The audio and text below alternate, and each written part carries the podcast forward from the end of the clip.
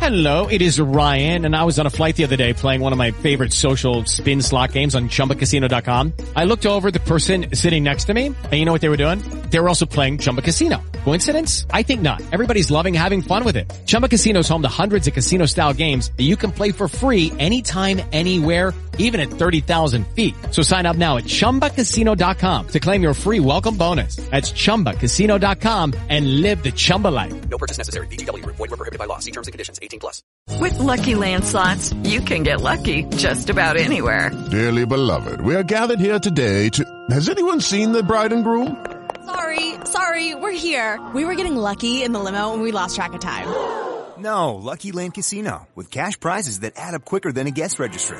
In that case, I pronounce you lucky. Play for free at LuckyLandSlots.com. Daily bonuses are waiting. No purchase necessary. Void where prohibited by law. 18 plus. Terms and conditions apply. See website for details. Equilibrio entre alma, mente y cuerpo. Bienvenidos a Sanamente, la cita con el bienestar. Dirige Santiago Rojas.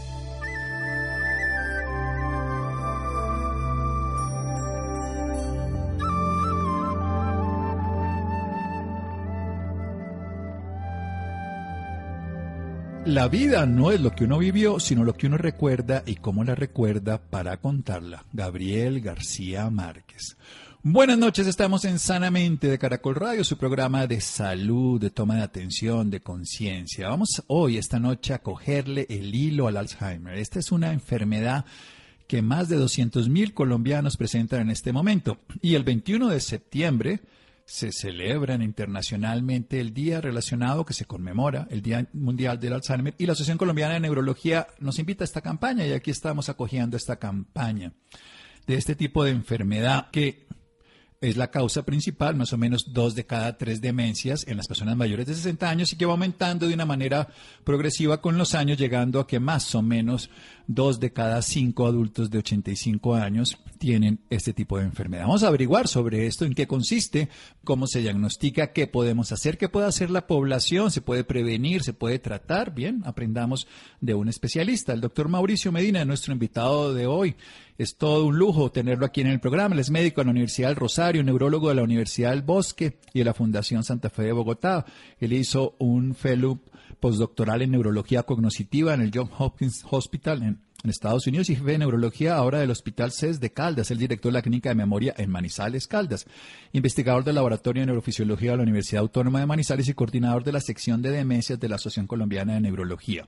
Además es editor y autor de varios libros en demencia, autor de capítulos de libros en el área de neurología cognitiva y de muchos artículos en el campo de demencias, siendo además conferencista nacional e internacional. Doctor Medina, muchas gracias por acompañarnos. Buenas noches. Muy buenas noches para usted, su equipo de trabajo y todos los oyentes. Es para mí un gran placer poder hablar de la enfermedad de Alzheimer. Bueno, ¿en qué consiste? Lo vamos a definir de una manera simple dentro de la complejidad y luego desarrollamos mucho más el tema en las siguientes partes del programa.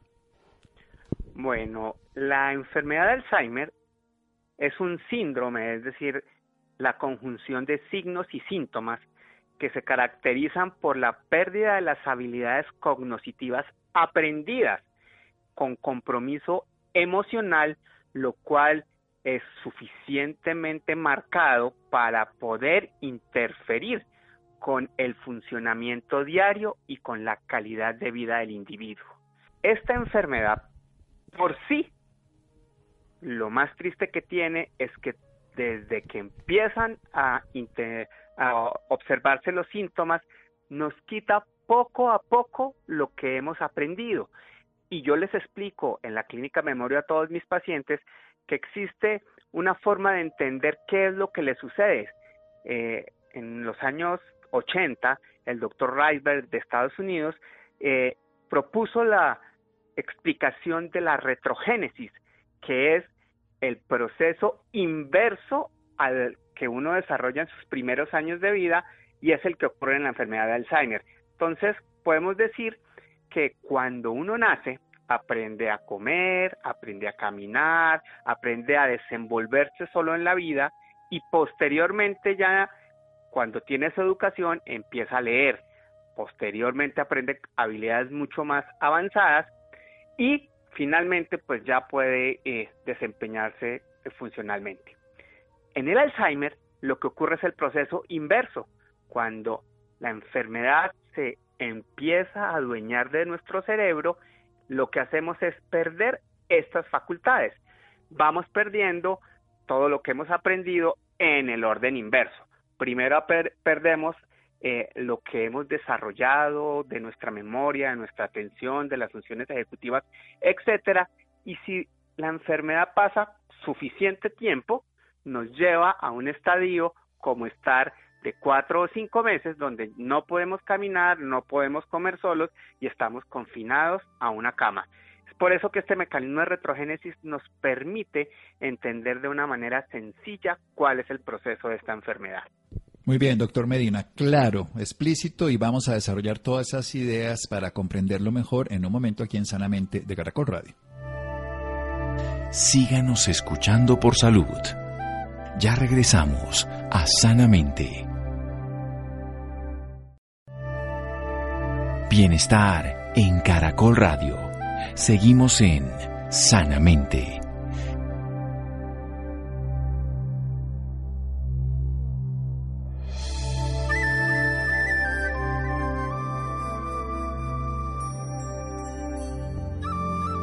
Seguimos en Sanamente de Caracol Radio. Mauricio Medina, él es médico en la Universidad del Rosario y neurólogo de la Universidad del Bosque y la Fundación Santa Fe de Bogotá. Es coordinador de la sección de demencias de la Asociación Colombiana de Neurología que nos invita a cogerle el hilo al Alzheimer, una enfermedad que compromete a 221 mil colombianos aproximadamente. Un síndrome que tiene signos y síntomas que básicamente se pierden las habilidades cognitivas aprendidas con un compromiso emocional que interfiere con el funcionamiento y la capacidad de relacionarnos en la vida, que se hace un proceso inverso una retrogénesis.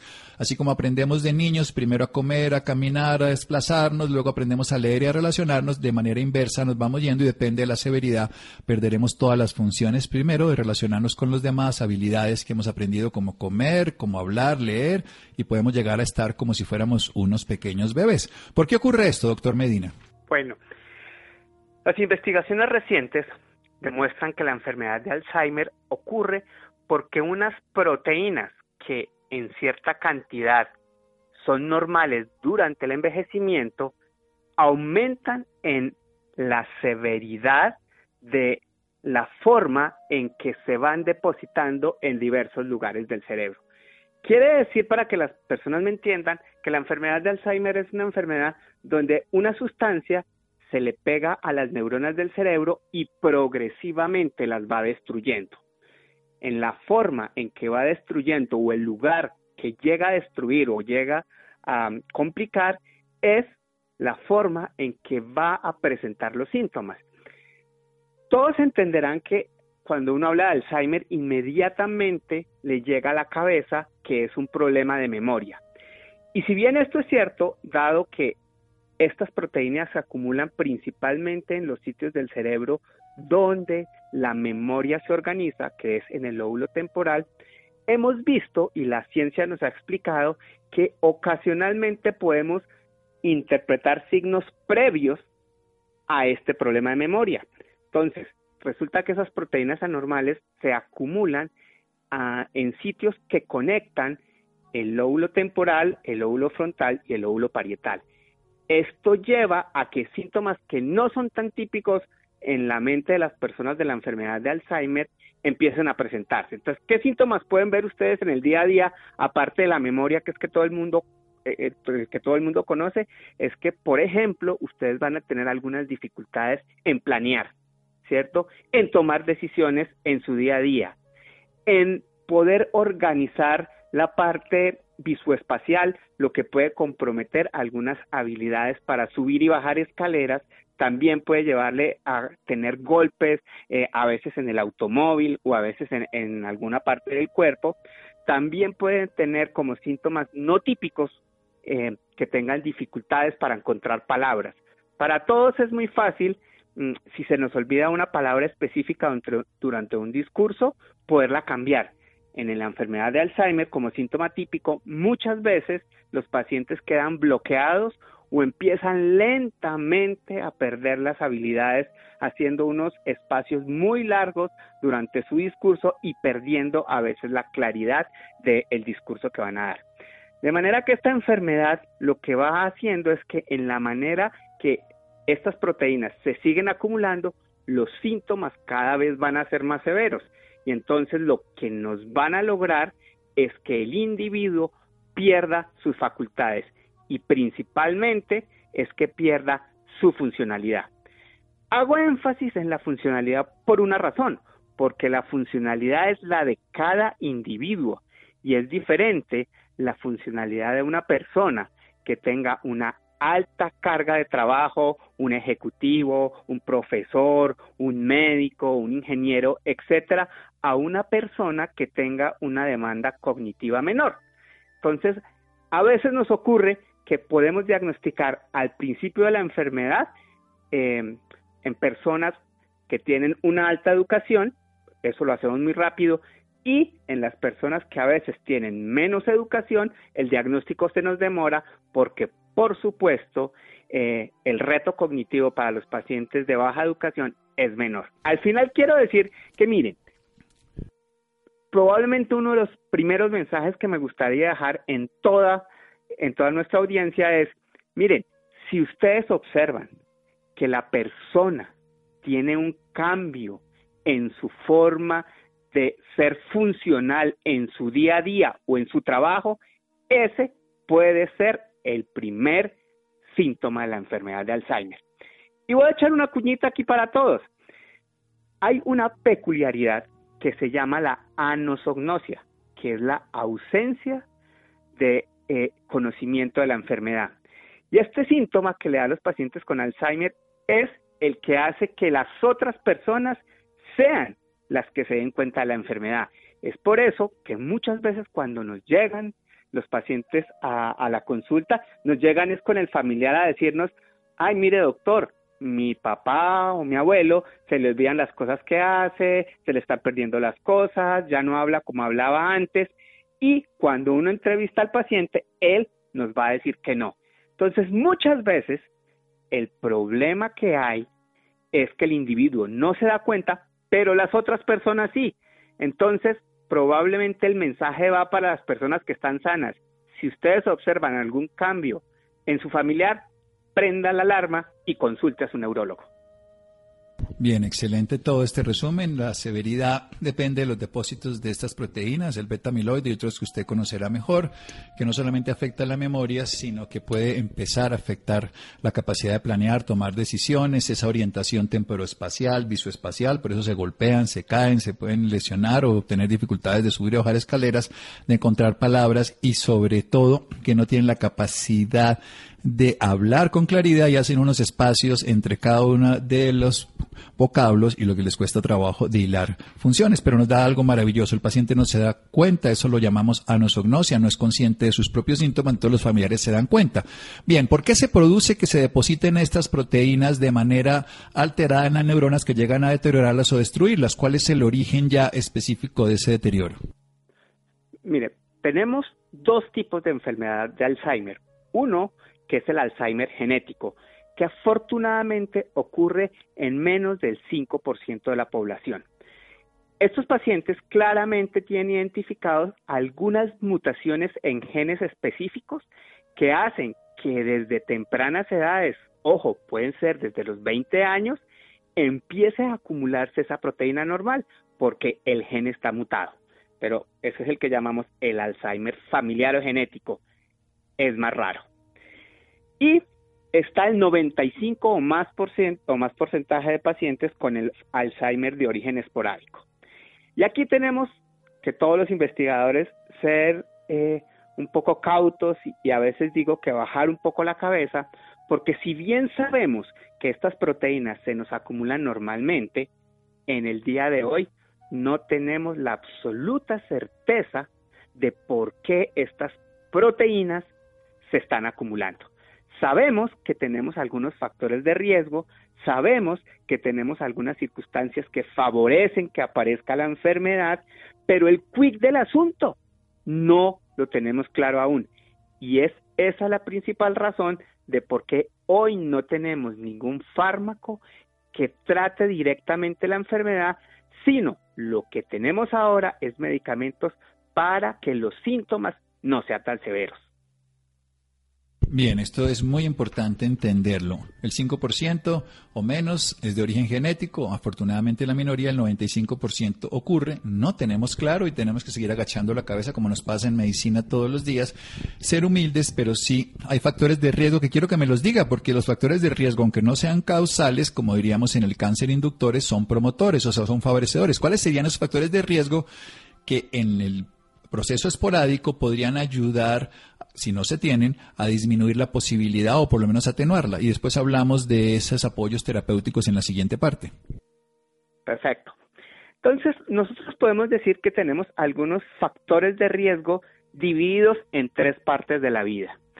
En la edad temprana, en menores de 18 años. Entonces, el no tener educación es el factor de riesgo más importante en esa edad. En la Edad Media, entre los 45 y 65 años, está claramente identificado que las personas hipertensas, obesas y, ojo, escuchen muy bien, con pérdida de su agudeza auditiva, tienen riesgo de desarrollar la enfermedad sobre los que no padecen esas enfermedades. Y ya en pacientes mayores de 65 años tenemos identificado el tabaquismo, la depresión la inactividad física, el aislamiento social y la diabetes como los principales factores de riesgo que pueden, como ustedes pueden darse cuenta, ser modificados, tanto los de la edad temprana, tanto como los de edad media y finalmente los de los mayores de 65 años. Bien, esto es muy importante porque aquí hay muchas cosas que podemos hacer. No estamos garantizando que no le dé, pero ser controlado entre el hipertenso, el obeso y la pérdida de la agudeza auditiva, que esa no se puede recuperar, pero tanto la obesidad como la hipertensión sí se puede recuperar con un buen estilo de vida saludable y con fármacos en algunos casos la hipertensión, pues obviamente. El tabaquismo se puede dejar, esto es mayor de 65 años, la depresión se puede tratar, el sedentarismo se puede mover y los otros dos, como la diabetes, pues hay que mejorar el estilo de vida, pero hay algo fundamental, aislamiento social. Quiero que hablemos de eso, porque qué tanto influye entonces el grupo social, la familia, el apoyo, y más en esta época que los hemos vuelto de porcelana y los escondemos. Doctor Santiago, ese es un punto que es supremamente álgido en esta época. Todos tenemos claro que durante esta pandemia nos hemos tenido que aislar. Este aislamiento está favoreciendo que estemos más tristes, que interactuemos menos con otros, lo que conlleva a que el metabolismo y la forma en que el cerebro se expresa sea menor, eh, nos permite o nos lleva más bien a que la actividad general, que es de las neuronas en espejo, las que nos da la empatía con los demás, la que nos permite interactuar y, eh, digamos, mezclar nuestro mundo interno con el mundo externo de los demás, todo esto en esta pandemia se ha visto claramente afectado. Entonces, ¿qué pasa? Que no solamente en los pacientes que ya tienen la enfermedad, que evidentemente los vamos a estimular menos porque no van a tener la posibilidad de interactuar con muchas personas. Ellos, por supuesto, que decaen. Pero una cosa muy interesante, es que en las personas que probablemente los síntomas eran leves, este aislamiento ahora hizo que esos síntomas fueran más evidentes. Y todos tenemos claro que el ser humano, por definición, es social. Y en la manera que no se estimula con la adecuada interacción, por supuesto que va a verse eh, muchas de las falencias de estas enfermedades que tienen que ver, por supuesto, con un adecuado funcionamiento del cerebro.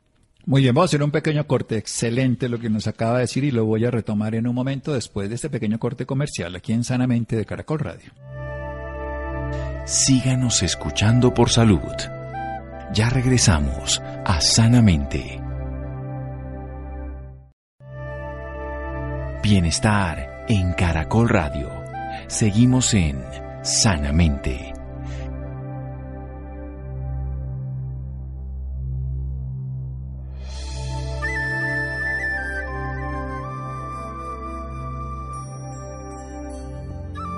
Seguimos en Sanamente de Caracol Radio. Todo un lujo. Nuestro invitado de esta noche, coordinador de la sección de demencias de la Asociación Colombiana de Neurología. Él es neurólogo, editor y autor de libros en el tema de demencia, autor de capítulos de libros en el área de neurología cognitiva y autor de artículos en el campo de demencias, conferencista nacional e internacional. El doctor Mauricio Medina, de la ciudad de Manizales, nos habla de los depósitos de proteínas de manera severa en algunas neuronas que las destruye, que altera la memoria, que es lo que todos conocemos, la zona lobo temporal, pero otras zonas de interacción que tienen que ver con el frontal está todo nuestro desarrollo evolutivo mamífero y en este caso humano, el parietal, el temporal, que nos hacen alterar la capacidad de planear, de tomar decisiones, de tener una buena relación visoespacial, de ubicarnos en los espacios que nos podemos golpear.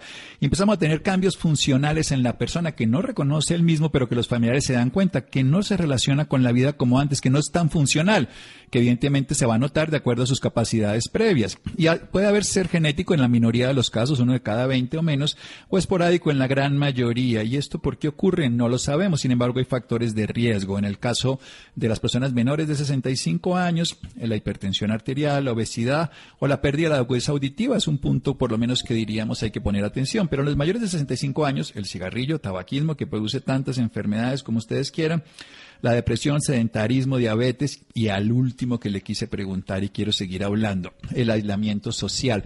Resulta que lo que no se usa se atrofia, se dice popularmente, y eso puede pasarle también al cerebro. Y si aislamos a una persona, estamos viendo obviamente que si ya tiene la enfermedad va a estar con aislamiento por él mismo. Pero estamos en las primeras fases, en los prodromos, en los síntomas leves, el aislarlo va a interactuar infortunadamente, o sea, va a ser, la falta de interacción va a ser negativo frente al desarrollo de la persona y va a ser más grave en cuanto al desarrollo de la enfermedad, lo que significa que si nosotros los aislamos como ocurre en la pandemia, vamos a hacerle más daño. Precisamente quiero que hablemos de eso. Yo tuve la oportunidad de estar en geriátricos en Europa cuando estudiaba cuidados paliativos y muchos de esos se volvieron además eh, muy, muy estandarizados en ese modelo de que gran parte del trabajo era ponerlos a escuchar música de su infancia, ponerlos a bailar, cantar, recordar y jugar con otras personas. ¿Qué tanto puede ayudar eso precisamente en disminuir, en la prevención, hacer sudokus, crucigramas, bailar, cantar, estar con los demás? Por supuesto que funciona. Y yo le voy a decir que entonces Hello, it is Ryan, and we could all use an extra bright spot in our day, couldn't we? Just to make up for things like sitting in traffic, doing the dishes, counting your steps, you know, all the mundane stuff. That is why I'm such a big fan of Chumba Casino. Chumba Casino has all your favorite social casino style games that you can play for free anytime, anywhere with daily bonuses. That should brighten your day a little. Actually, a lot. So sign up now at chumbacasino.com. That's chumbacasino.com. No purchase necessary. BGW. Void were prohibited by law. See terms and conditions. 18 plus. redondeemos la cosa a qué puede hacer usted hoy en su casa, en su vida normal, eh, para disminuir por lo menos los riesgos de la enfermedad de Alzheimer. Y mire, hay tres puntos que quiero mencionarle. El primero es que uno quisiera que se reduciera la inflamación en el cerebro.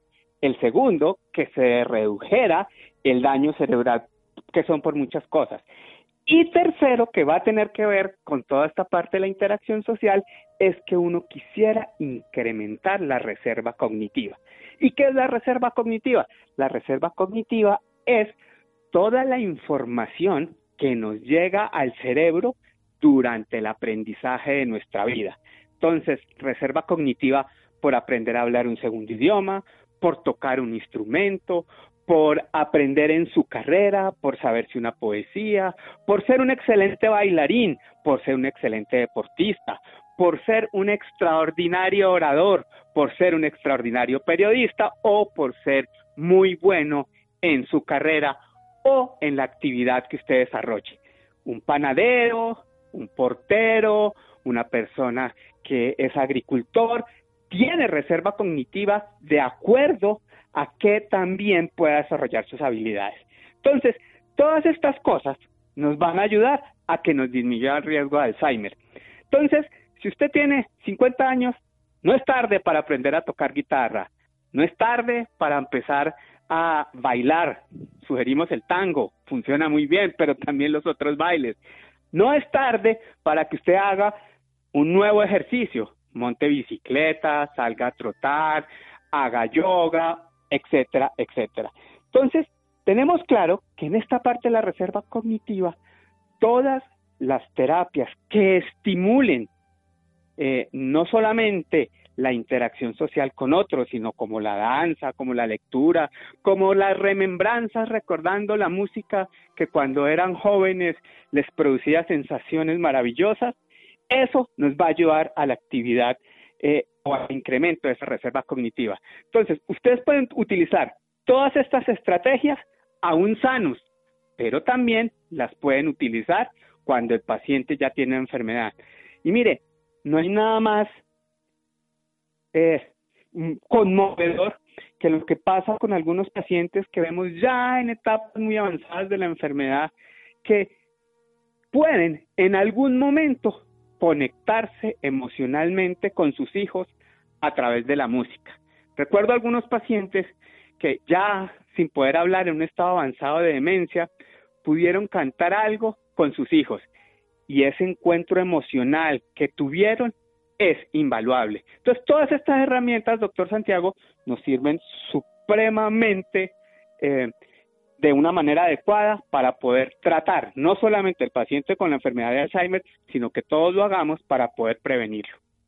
Bueno, eso me parece perfecto porque esto no es para los enfermos, sino para los sanos y que evitaría estar enfermos en algún nivel. Esto es lo que se llama incrementar la reserva cognitiva. Es lo que hemos aprendido. A mí me parece genial recordar eso, lo esencial de aprender todos los días. Un niño viene a aprender. Venimos a aprender. Cuando estamos nosotros con ese vaso lleno, nunca lo podemos vaciar y lo que hay es que estar dispuesto a aprender cada día. La ciencia aprende. Precisamente usted nos dice, tenemos que agachar la cabeza y ser humildes y no sabemos qué lo produce, pero está dispuesto a aprender y está dispuesto a aprender y a recuperar eso que tenemos, esa reserva del si es poeta la poesía, si es bailarín el baile, pero aprender a bailar. Yo los veía eso, me encanta ver, y en una universidad de Nueva York los ponen a bailar precisamente a aprender tango, que además les da equilibrio, les da socialización, les da disfrute, les da referencia del otro, bueno, muchísimas cosas más. Pero hablemos de esas dos primeras, incrementar, ya lo dijo, reserva cognitiva, cognitiva, me parece genial, pero hablemos de reducir la inflamación del cerebro, podemos hacerlo y el daño, por supuesto, que en últimas es irreversible. Entonces, eh, usted allá en su casa, ¿cómo reduce la inflamación y cómo reduce el daño cerebral? Entonces, uno, usted ya no lo mencionaba, doctor Santiago, que es paren de fumar. El hábito del cigarrillo fuera de nuestra vida. Reduzcan su obesidad. Sabemos que las personas en edad media con índices de corporales por encima de 25 y mucho más si está obeso con índices corporales de 30, tienen mayor riesgo de eh, tener la enfermedad. Entonces, hay que reducir la obesidad. Y mire, ¿quieren reducir la inflamación? Pueden hacer dos cosas. La primera, que es la adherencia a una dieta mediterránea. Y bueno, ¿qué es la dieta mediterránea en el día a día? Porque pues tenemos tanta información y, decimos para nosotros es imposible tener una dieta como la tienen en las islas griegas. Pero nosotros tenemos aquí todos los años bendecidos por Dios todas las frutas y verduras que hay en el mundo. Podemos comer papaya, podemos comer guanábana, melón durante todo el año. Es decir, tratemos de llevar una vida con una alimentación sana. Eso nos permite que nuestro cerebro tenga menor inflamación y que, por supuesto, no vayamos a tener daño vascular. Y dejé para el final probablemente la principal indicación para todos, tanto para los que tienen la enfermedad diagnosticada en diferentes estados, como todos nosotros que algún día tendremos pues mayor riesgo cuando cumplamos más años. uno, exactamente, uno puede hacer, reduce la inflamación del cerebro, disminuye el daño vascular y aumenta su reserva cognitiva, haga el ejercicio. Los estudios nos demuestran que 150 minutos de actividad aerobia en la semana le van a cambiar todos los factores de riesgo de su enfermedad. Los deportistas no fuman, ¿sí? los deportistas no son gordos, los deportistas tienen menos riesgo de enfermedad cerebrovascular, menos riesgo de diabetes y menos riesgo de lipidemia. ¿Cómo implementar esto? Porque a veces uno dice 150 minutos, no tengo tiempo. Mire, es muy fácil y es la mi recomendación para todos mis pacientes y amigos. Son, ustedes pueden hacer tres días de a 50 minutos, que es menos de una hora de un ejercicio regular, o hagan cinco días, media hora de ejercicio cardiovascular. Ese sería el principal consejo que puedo dejarles yo a todos los oyentes. Por favor, muévanse, haga ejercicio y cuide su cerebro.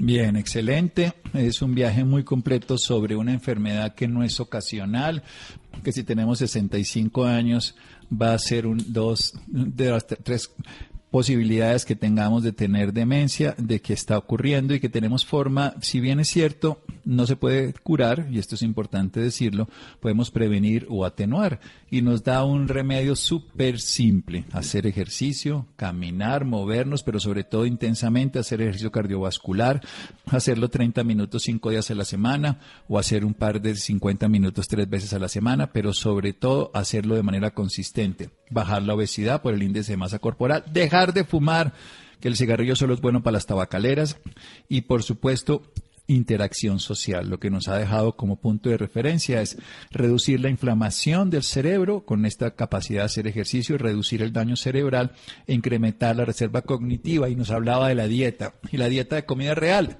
la que tenemos en nuestro campo, ciudad. No estamos en el Mediterráneo, pero estamos en Colombia y tenemos nuestros alimentos verdaderos, no los ultraprocesados, no las gaseosas, no la comida chatarra, que van a incrementar las enfermedades y, por supuesto, en este caso, la demencia. Muy bien, ¿y cómo se unen nuestras campañas entonces? ¿Qué tendría que hacer cualquier ciudadano de a pie en este, en este último minuto que nos queda, doctor? Bueno, lo primero es que quiero que quede conciencia en todos que la enfermedad de Alzheimer y las demencias se volvieron una pandemia. Esto nos va a tocar a todos. Esto día a día va a consumir mucho más recursos de nuestro sistema de salud. Por favor, tengamos las recomendaciones de cómo evitar la enfermedad. Y segundo, si ustedes ven que hay algún cambio en la funcionalidad de alguna de las personas de su red familiar, por favor consulten, que con absoluta certeza les podemos indicar que cuando identificamos tempranamente la enfermedad, podemos ofrecerles el tratamiento que les va a mejorar su calidad de vida. No le tengamos miedo a las enfermedades demenciales. Tenemos un grupo de médicos especialistas en Colombia de diversas especialidades que pueden ayudar a tener un tratamiento y una calidad de vida muy buena para los pacientes, sobre todo cuando lo podemos hacer en etapas iniciales. Pero también les digo, nunca es tarde para consultar y siempre tenemos cómo ofrecerles calidad de vida a todos. Excelente, doctor. ¿Y dónde podemos aprender más de usted o tener sus datos personales para las personas interesadas en aprovechar sus servicios profesionales? Ah, con mucho gusto en, la web me encuentran eh, como Javier Mauricio Medina, están mis algunas de mis publicaciones. Eh, actualmente laboro en la clínica de memoria en la clínica Santillana en Manizales y soy el jefe de neurología del CED, donde con mucho gusto podemos ofrecer nuestros servicios profesionales. Bien, vamos a buscar entonces los interesados. Javier Mauricio Medina nos ha acompañado esta noche hablando a propósito del 21 de septiembre que se conmemora el Día Mundial del Alzheimer. Un médico en la Universidad del Rosario, neurólogo en la Universidad del Bosque con varios doctorados y autor de libros, autor de capítulos de libros, dedicado al tema de la neurología cognoscitiva, ese desarrollo que tenemos los seres humanos. Y recordemos, tenemos mucho en nuestras manos, reducir la inflamación del cerebro con la alimentación, con el ejercicio, el daño cerebral e incrementar la reserva cognoscitiva. Cognitiva tenemos es que estar desarrollando nuestros dones para todos los días y estar dispuestos a aprender hasta el último momento. Muchísimas gracias, doctor Mauricio Medina. Muchas gracias a ustedes y siempre a sus órdenes. Muy bien, seguimos en Sanamente de Caracol Radio. Síganos escuchando por salud. Ya regresamos a Sanamente. Bienestar en Caracol Radio. Seguimos en Sanamente.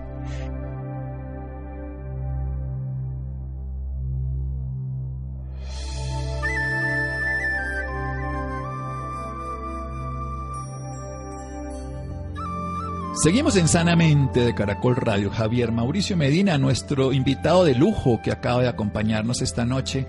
Si ustedes quieren buscarlo en los diferentes lugares y además es coordinador de la sección de demencias de la Asociación Colombiana de Neurología. Usen su cerebro, usen la vida. No dejen a sus abuelitos familiares o a los viejitos que no sean abuelitos, me refiero desde el punto de vista de los rasgos familiares, no los dejen perdiditos. Aprovechenlos, son sabios de la tribu, podemos aprender de ellos. Bien, cambiamos de tema. La Fundación La Sierra Art Residence tiene, quiere hacer una invitación a participar en el proyecto Ecolibro Cuidando el Corazón del Mundo. Dice, segunda edición, aportando recursos educativos que beneficien a los niños de la Sierra Nevada de nuestra bella Santa Marta. Laura, querida, buenas noches. Muy buenas noches, Santiago, para usted y para todas las personas que nos sintonizan a esta hora. Claro que sí, Santiago, esta fundación es una organización sin ánimo de lucro que usa el poder del arte para impactar vidas, generando conciencia e intercambio cultural. Este proyecto unifica arte y naturaleza como inspiración creativa para generar ideas dinámicas en torno a valores fundamentales de sostenibilidad, comunidad y bienestar. Para hablarnos un poco más sobre el tema nos acompaña la directora de esta fundación. Ella es Nina Arias, una mujer enfocada en todo el tema de apoyo sociocultural en la Sierra Nevada de Santa Marta y también apoya mucho la conservación de la biodiversidad de este lugar. Nina, muy buenas noches y bienvenida sanamente de Caracol Radio. ¿Cómo estás? Muchas gracias. Qué alegría de estar conectado con ustedes esta noche. Muchísimas gracias por la invitación. Bueno, Nina, para nosotros es un gusto hablar sobre estos temas y tenerla usted también acompañándonos. Para iniciar, háblenos un poco de la fundación, por qué se creó, cuál fue el principal objetivo. Bueno, eh, la fundación tiene cuatro años, casi cinco años. Estamos eh, ubicados en la Sierra Nevada de Santa Marta.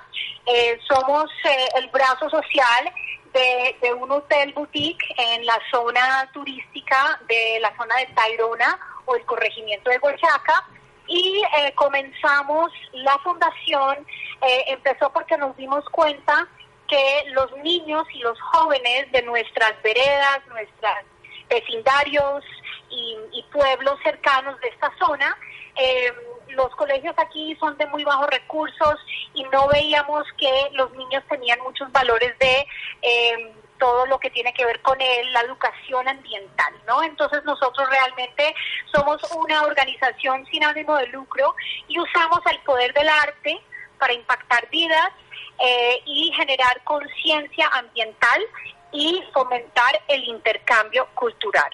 Em, nos, nos, gusta unir el arte y la naturaleza como inspiración creativa y los proyectos que nosotros eh, iniciamos eh, generan ideas dinámicas en torno en todo lo que es valores fundamentales sobre la sostenibilidad, la comunidad, el bienestar, el medio ambiente. Entonces estamos eh, inspirando a los jóvenes y a los niños a crear más sentido de pertenencia, a compartir educación sobre la ecología, sobre cómo cuidar el corazón del mundo, porque es que estamos en un sitio muy importante, la Sierra Nevada de Santa Marta es uno de los sitios más importantes de Colombia y del mundo, y hay, hay mucho por proteger aquí, muchos ecosistemas, mucho, mucha biodiversidad, y eh, queremos como compartir esta sabiduría con los niños y los jóvenes para que ellos se vuelvan los los eh, líderes futuros eh, para conservar eh, esta, esta belleza de sitio, este paraíso que es la Sierra Nevada de Santa Marta. Súper importante este objetivo que tiene esta fundación. Bueno, ¿y quiénes se benefician con ella? Bueno, claro, los niños, más que todo, nosotros trabajamos con más, más de 12 colegios. en los últimos 3, 4 años hemos impactado varios colegios en más de 15 veredas entonces eh, traemos em, visitantes, artistas, profesionales, gente creativa a hacer intercambios culturales con los diferentes colegios, sean colegios o escuelas de primaria o de bachillerato de bajos recursos y hacemos muchos diferentes talleres, eh, traemos eh, diferentes proyectos a los colegios que tienen que ver con el medio ambiente, proyectos de reciclaje, proyectos artísticos.